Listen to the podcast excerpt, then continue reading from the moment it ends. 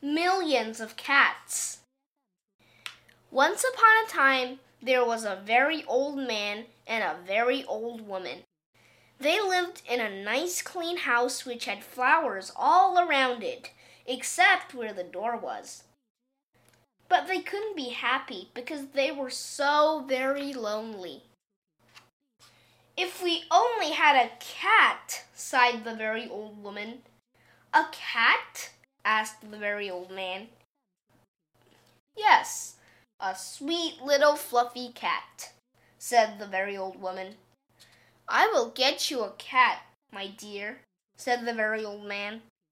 And he set out over the hills to look for one. He climbed over the sunny hills. He trudged through the cool valleys. He walked a long, long time, and at last he came to a hill which was quite covered with cats.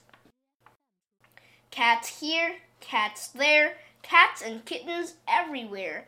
Hundreds of cats, thousands of cats, millions and billions and trillions of cats.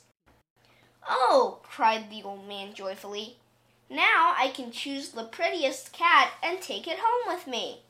So he chose one. It was white but just as he was about to leave, he saw another one, all black and white, and it seemed just as pretty as the first. So he took this one also. But then he saw a fuzzy gray kitten way over here, which was every bit as pretty as the others, so he took it too. And now he saw one way down in a corner which he thought too lovely to leave, so he took this too. And just then, over here, the very old man found a kitten which was black and very beautiful. It would be a shame to leave that one, said the very old man. So he took it. And now, over there, he saw a cat which had brown and yellow stripes like a baby tiger.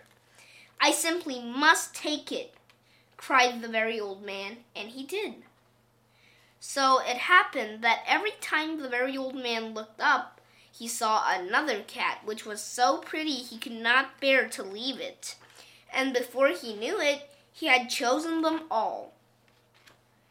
And so he went back over the sunny hills and down through the cool valleys to show all his pretty kittens to the very old woman.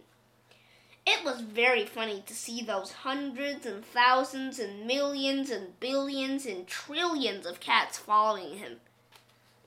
They came to a pond.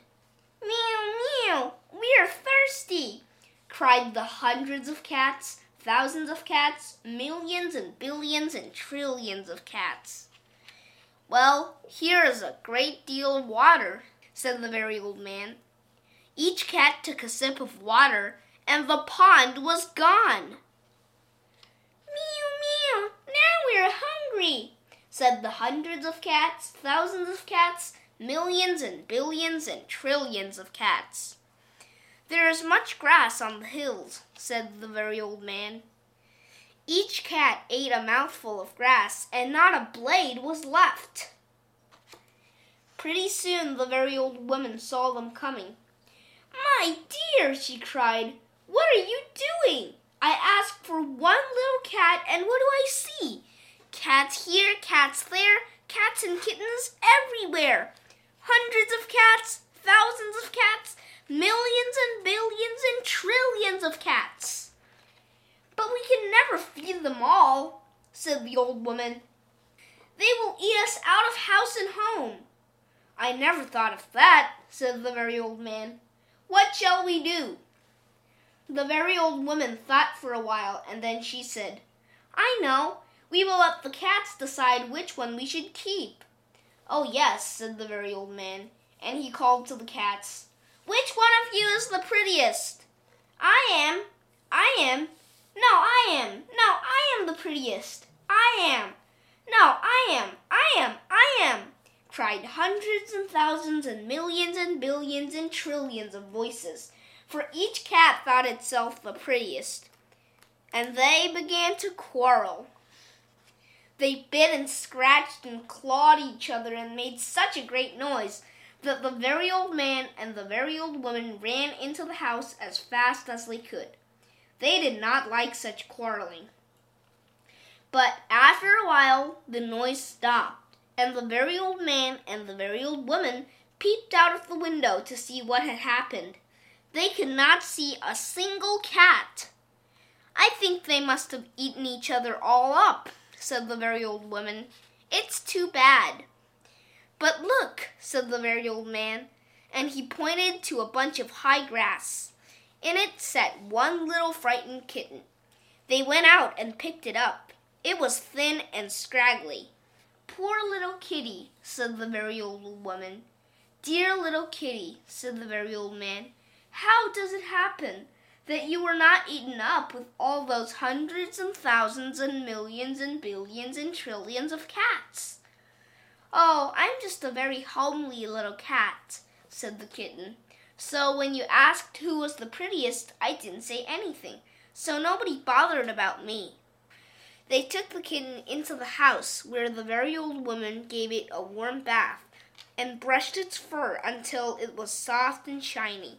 Every day they gave it plenty of milk, and soon it grew nice and plump.